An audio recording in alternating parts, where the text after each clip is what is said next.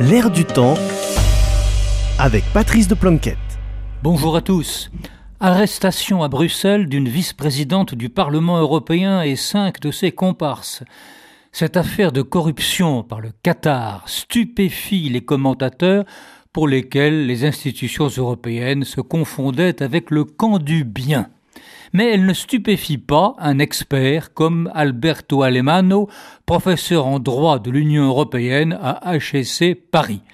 Il connaît la question mieux que personne et selon lui, le Parlement européen est, je cite, le maillon faible du système d'intégrité de l'Union européenne. L'insouciance éthique du Parlement européen, écrit le professeur Alemano, a encouragé une culture de l'impunité qui ne nuit pas seulement à la confiance des citoyens de l'Union européenne dans les institutions démocratiques, mais aussi aux intérêts de l'Union, car elle entraîne des comportements contraires à ses valeurs déclarées dans une période de réalignement géopolitique sans précédent. Fin de citation. Pour sortir de ce marécage, le juriste propose trois réformes. Premièrement, créer une autorité européenne indépendante chargée des questions éthiques. Deuxièmement, obliger les députés européens à déclarer tous leurs contacts et leurs réunions. Troisièmement, rendre obligatoirement public le lobbying en provenance de pays non européens dans toutes les institutions européennes.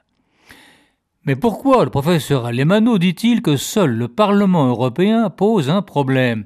La Commission non plus n'est pas claire. Nombre d'ex-commissaires européens ont pantouflé dans des multinationales américaines. La commissaire Nelly Cruz est aujourd'hui chez Bank of America. L'ex-président de la Commission, José Manuel Barroso, est, est aujourd'hui chez Goldman Sachs. Alors ces pratiques ont même un nom dans le jargon bruxellois, ça s'appelle les revolving doors, les portes tournantes.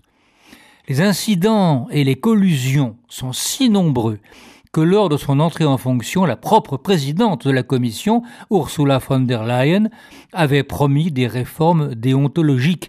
Elle n'a pas tenu parole. Résultat, il est évident pour tout le monde que dans l'Union européenne, l'argent achète l'influence.